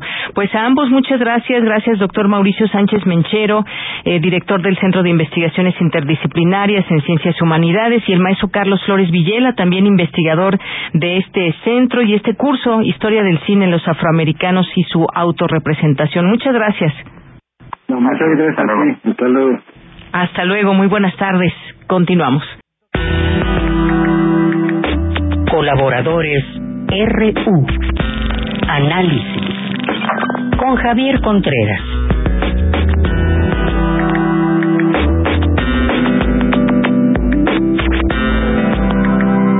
Viernes de Refractario R1. Nos acompaña, como todos los viernes, el maestro Javier Contreras, maestro en Derecho, profesor de la Facultad de Derecho y de la FES Acatlán. Querido Javier, ¿cómo estás? Buenas tardes. Hola, ¿qué tal? Deyanira, muy buena tarde para ti, para todo nuestro amable auditorio, el Prisma RU. Se nos va terminando esta semana y también el periodo ordinario de sesiones en el Congreso de la Unión, pero vale la pena resaltar en específico lo que ha pasado en una de las dos cámaras Senado de la República. Hemos tenido un cierre de periodo ordinario de sesiones como me parece nunca la habíamos visto, o cuando menos mucho tiempo tenía que no ocurría esto. En principio está ocurriendo este fenómeno que le llaman algunos parálisis legislativa, pero en todo caso se trata de protestas por parte de la oposición, en tanto el nombramiento de un eh, comisionado para que pueda volver a funcionar el Pleno del Instituto Nacional de Acceso a la Información Pública, nuestro Instituto de Transparencia, que tiene ya una temporada sin poder funcionar adecuadamente, pues porque la mayoría en el Senado, la mayoría encabezada por Morena, no ha dado su brazo a torcer o ni siquiera ha tenido la vocación de diálogo para poder nombrar a una persona y que el Pleno de este órgano constitucional autónomo siga trabajando. Hay que decirlo aquí de forma clara. Pareciera que fuera una instrucción netamente presidencial. Hemos podido ver al presidente en su conferencia matutina, a quien le deseamos una entera recuperación y qué bueno que ya se encuentre de vuelta en sus actividades habituales, pero que menciona dentro de este foro que pues se podría desaparecer el y bueno, pues como cualquier órgano en este país, incluida la presidencia misma, si así lo decidiera el pueblo de México, todos los órganos pueden desaparecer. Lo que nos tenemos que preguntar es cuál es la intención o la necesidad de eh, inaplicar, de desobedecer el mandato constitucional y no permitir que se nombre adecuadamente a este comisionado que falta, nada más para que funcione el INAI, porque todavía faltan otros dos comisionados por ser nombrados. Ahora, este problema tiene varias aristas, porque no solamente se trata de la disfuncionalidad por ahora de un órgano importante para la ciudadanía y sobre todo, incluso para las instituciones periodísticas, sino que también se ha visto afectado, socavado, dijo él mismo, el liderazgo del coordinador de senadores de Morena, el doctor Ricardo Monreal Ávila. Esta es una problemática bien interesante porque ahora vemos un coordinador disminuido con una cierta debilidad frente al ala radical de Morena que abiertamente rompió el acuerdo el día de ayer para nombrar a ese comisionado del INAI. Es natural que los senadores puedan votar conforme su conciencia y como ellos estimen conveniente, pero si hay un acuerdo ya con las otras fuerzas políticas del país, me parece que lo honorable es respetar los acuerdos que se alcanzaron.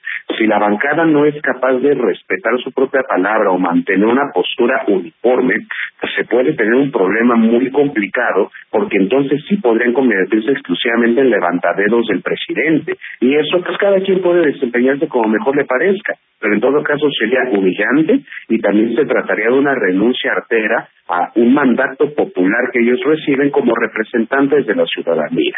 Y este es un asunto delicado de tratar. Ojalá que hayan mejores acuerdos al interior de la bancada de Morena y, por supuesto, que permitan el correcto funcionamiento de los órganos que actualmente existen en el, en el Estado mexicano. No les gustan, que se pueda cambiar la constitución y la existencia de los órganos. Pero si no son capaces de dialogar con la oposición para lograr esos cambios, pues me parece que la incapacidad de negociación entonces está del otro lado de la mesa. Bien, y reformas importantes que se han aprobado, algunos han llamado entre albazo, aplanadora de morena, madruguete, en fin, hemos escuchado toda esta serie de palabras en los últimos días con respecto a lo que se ha aprobado ahí en eh, Cámara de Diputados, pero bueno, también eh, entrar en, en particular en algunos casos, y me refiero a la desaparición del INSABI, por ejemplo, que tampoco no se veía venir quizás, o por lo menos no mediáticamente, a diferencia de lo que pasaba supuestamente con la salud del presidente. Pero ¿qué pasa? ¿Cómo ves este, desde tu punto de vista, tu análisis, la desaparición del INSABI? Muchas gracias, Deyanira. Este es un tema que muy atinadamente colocas en nuestra agenda y que vale la pena eh, diseccionar. ¿Por qué? Pues porque esto es un esto es un fracaso. Esto es un fracaso del gobierno de la República porque pongámoslo de la siguiente manera, el INSABI, una modificación legislativa de esta magnitud es afectar las instituciones del gobierno federal, en este caso el Instituto de Salud para el Bienestar, que era una de las grandes apuestas del gobierno de López Obrador y Ahora vemos que se ha aprobado esta iniciativa para desaparecerlo y que se integre en definitiva al programa INS Bienestar. A ver, seamos claros, el INSABI es como si nunca hubiera existido. El hecho de que se le devuelva a INS Bienestar es, a últimas, devolverlo netamente al INS. Entonces, pues, tanto pelear por la desaparición del seguro popular, tanto meterle recursos al programa INS Bienestar, tanto abrir convocatorias para contratar médicos en diferentes espacios para este Instituto eh, de Salud para el Bienestar, para que en un plumazo legislativo avalado por la mayoría eh, desaparezca el instituto, ya se acabó la historia. Perdonen, hay que decirlo abiertamente y es también necesario reconocerlo y cambiar de postura. Es un fracaso de la Administración Pública Federal. Claro que nadie ha podido salir, mucho menos el secretario de Salud, a decir, por supuesto, lo hicimos mal. Nadie lo va a reconocer jamás, pero se trata de una de las posturas más sensatas.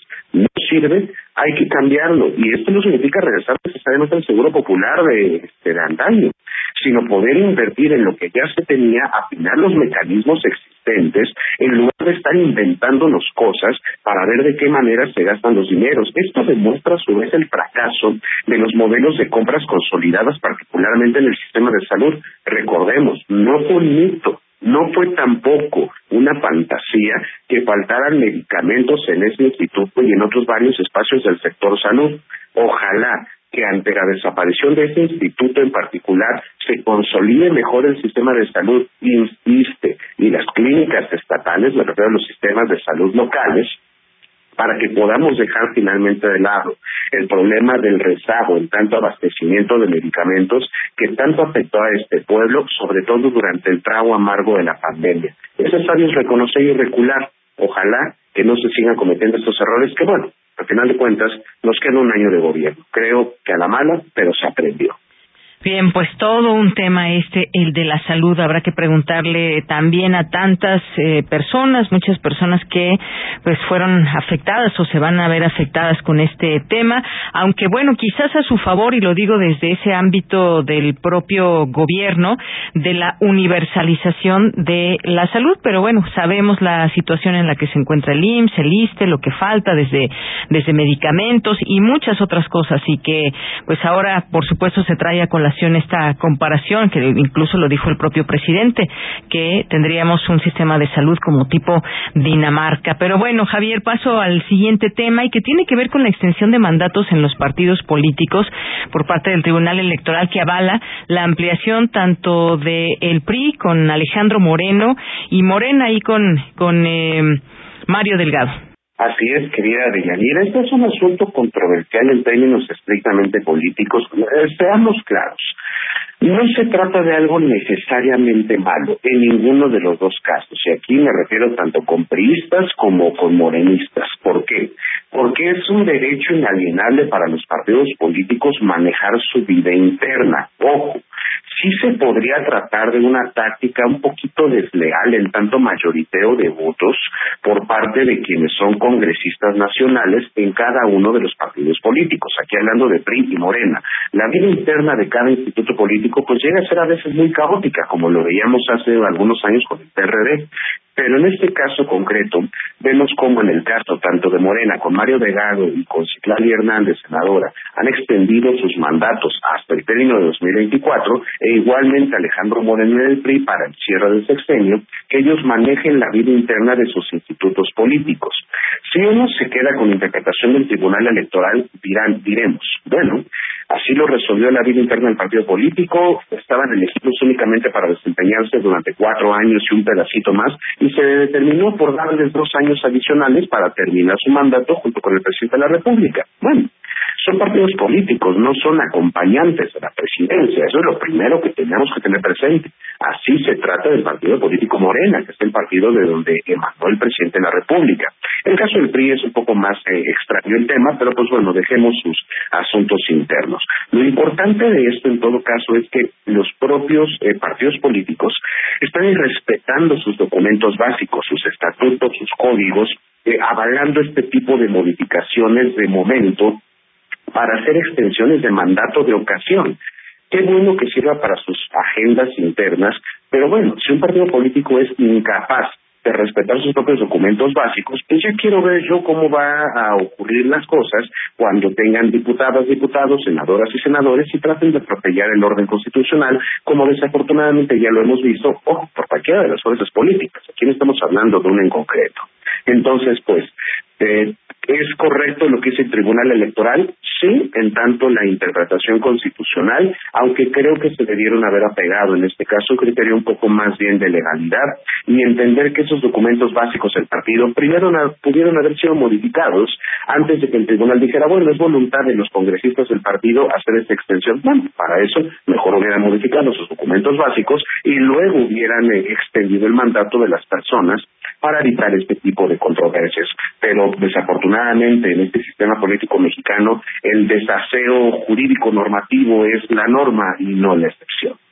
Muy bien, Javier, pues muchas gracias. Sin duda importantes todos estos temas que atraviesan pues esa forma de hacer política, de entender también, eh, por ejemplo, estas eh, resoluciones, estas avales, por ejemplo, del Tribunal Electoral y todo lo que conlleva. Pues intensa que estuvo toda esta semana, como bien decías al inicio, ya regresó el presidente, no no guardó reposo ni siquiera la semana completa que se cumpliría el próximo eh, domingo, como pues normalmente muchas personas eh, cuando contagian de COVID pues se llevan todo ese tiempo, pero bueno, hubo mucha especulación, muchas cosas que también vimos a lo largo de esos dos días en donde no hizo algún video y donde no se le vio y que también ya tuvimos oportunidad de platicar de ello, pero que sí mucha especulación que se hizo, la comunicación fue la correcta o fue incorrecta la que se lanzó, pero bueno, ya está de regreso el presidente, ya seguramente muchos más temas que tendremos también que de los cuáles escoger para la siguiente semana, Javier. Sí, querida Deyanira, esto fue un asunto interesante también porque a ver, el presidente no deja de ser un ser humano. Por supuesto que tiene todo el derecho a descansar cuando se encuentra enfermo, como cualquiera de nosotros. Hay que exigir eso con los patrones para evitar que estén abusando del estado de salud de las y los trabajadores. Pero pensando en esto, por supuesto que es un asunto de eh, interés público, la salud del presidente, pero especular de una forma tan irresponsable como lo hicieron algunos integrantes de la oposición y algunos miserables que se hacen llamar colegas periodistas, que incluso llegaban a decir que el presidente ya había muerto y que estaban eh, viendo cómo manejar un llamado estado de excepción, pues me parece algo cuando menos eh, eh, rechazable, reprobable por parte del ejercicio de eh, la divulgación de la información. Pero dejemos a esas personas trabajar con el oficio como se los han enseñado. Mientras tanto, desde estas trincheras tenemos que brindar la mejor información y sobre todo la más veraz. Qué bueno que el presidente se encuentre mejor, ojalá cumpla con lo que debe cumplir y avancemos en los temas que nos corresponden, que la agenda pública es bastante ajustada. Bien, pues sí me quedo con esa palabra tuya de que seamos responsables en todo ese tema de la información. Gracias, Javier, te mando un abrazo. Muchísimas gracias, Yanira, para todo nuestro amable auditorio. Cuídense mucho y que tengan un estupendo fin de semana. Gracias y continuamos. Prisma RU. Relatamos al mundo.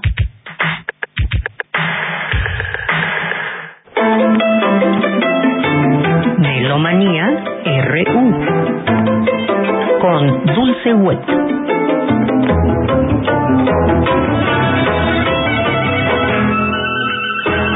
Vamos ahora a Melomanía con Dulce Wet.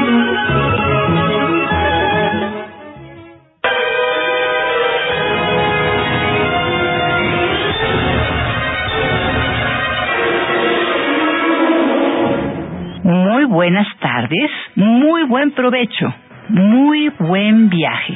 Francisco Ramírez y Dulce Wet les damos la más cordial bienvenida a Melomanía, hoy viernes 28 de abril del 2023.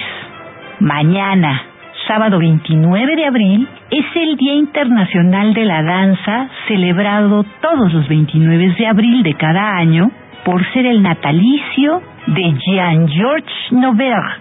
Y esta fecha fue establecida hace 41 años, en 1982, por el Comité de Danza del Instituto Internacional de Teatro de la UNESCO.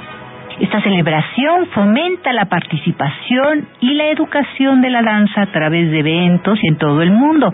Pongan mucha atención, el CENAR tiene agendado todo el día en la Plaza de las Artes y también tras del auditorio en el Guillermina Bravo habrá todo un maratón de danza. La UNAM también desde las 10 de la mañana para que juntos celebremos la danza y su diversidad.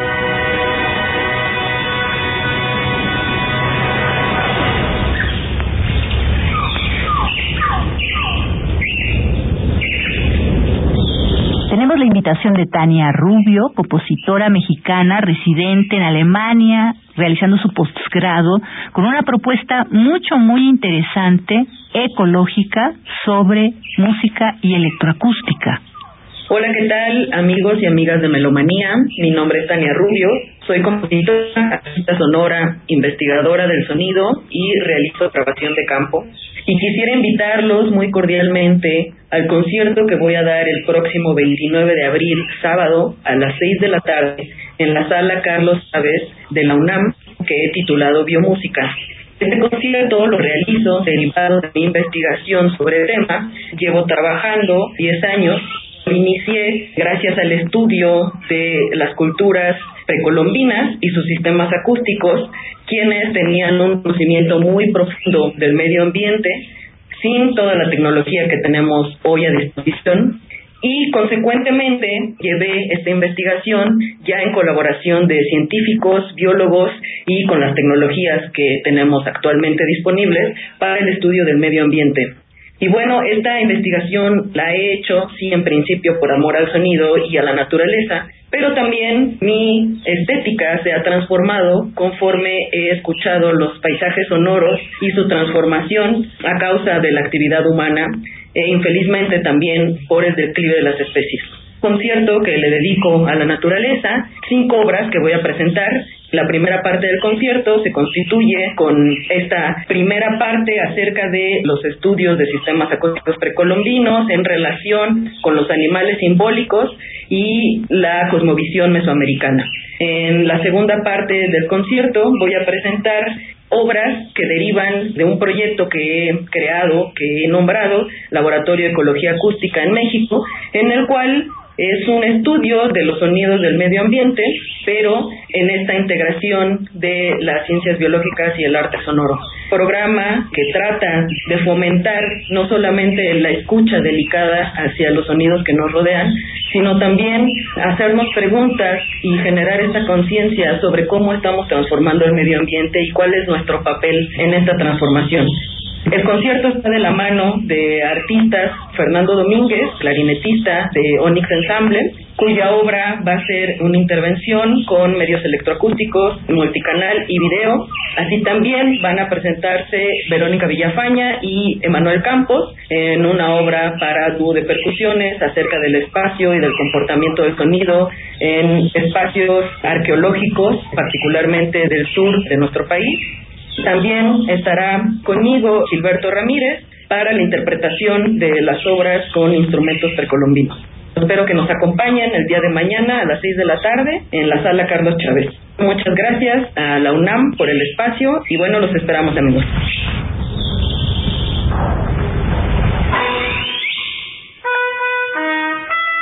Diego Vázquez, trompetista residente del Cepro Music, nos invita al primer programa Espacio Ligeti.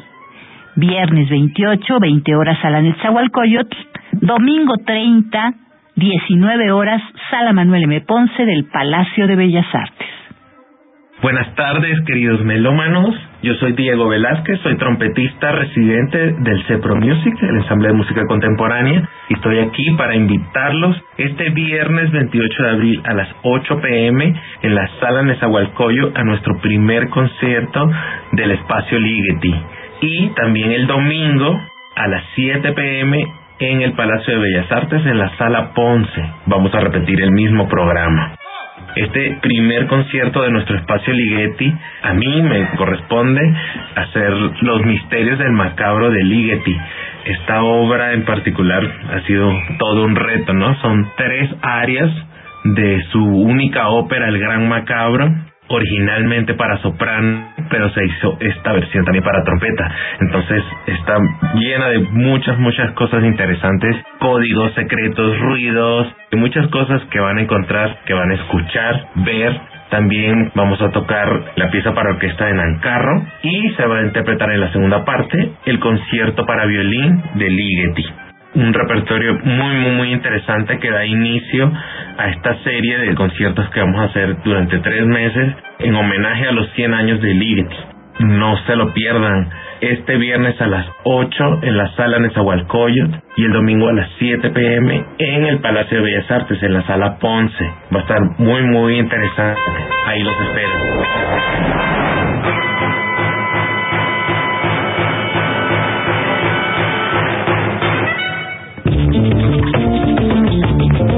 Maestro Alberto Carabeo nos invita a la celebración que harán el Día Internacional de Jazz, la Fundación Sebastián, este próximo domingo 30. Buenas tardes, amigos de Prisma RU. Mi nombre es Antonio Carabeo, compositor, músico, y vengo a invitarlos a celebrar con nosotros este domingo 30 de abril, Día del Niño y Día Internacional del Jazz, a un concierto que tendremos entre 4 de la tarde y 8 de la noche y una actividad educativa.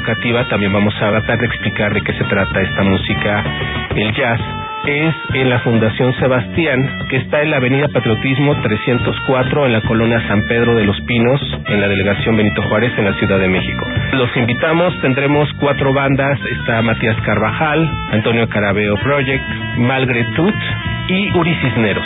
Tendremos estos cuatro grupos. Es una entrada libre con una aportación voluntaria. Los esperamos.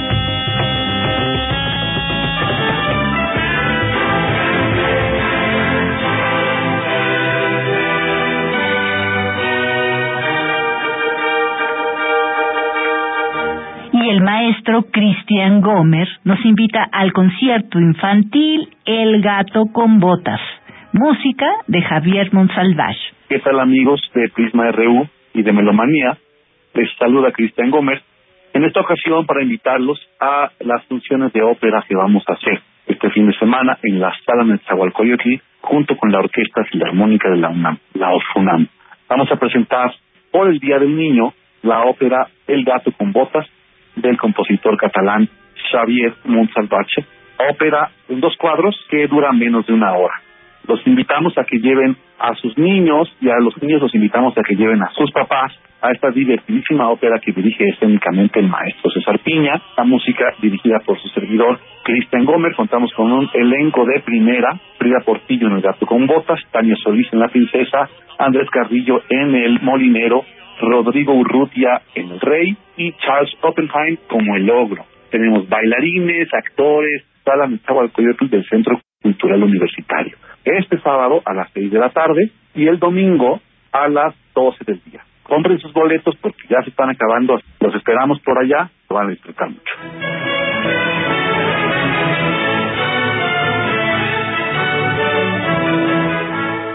Y hasta aquí Melomanía de hoy viernes 28 de abril del 2023. Francisco Ramírez y Dulce Wet, agradecemos enormemente su atención y sintonía y les deseamos ahora sí un largo, provechoso y divertido fin de semana. Hasta la próxima. vamos. Muchas gracias por su atención, por terminar con nosotras y nosotros la semana juntos. Muchas gracias, muy buenas tardes. Los dejamos con un poco de música de esa que pide nuestro público en las complacencias. A nombre de todo el equipo, soy de Yanira Morán. Gracias, buenas tardes y hasta el lunes. Radio UNAM presentó Prisma RU. Una mirada universitaria sobre los acontecimientos actuales. Prisma RU. Relatamos al mundo.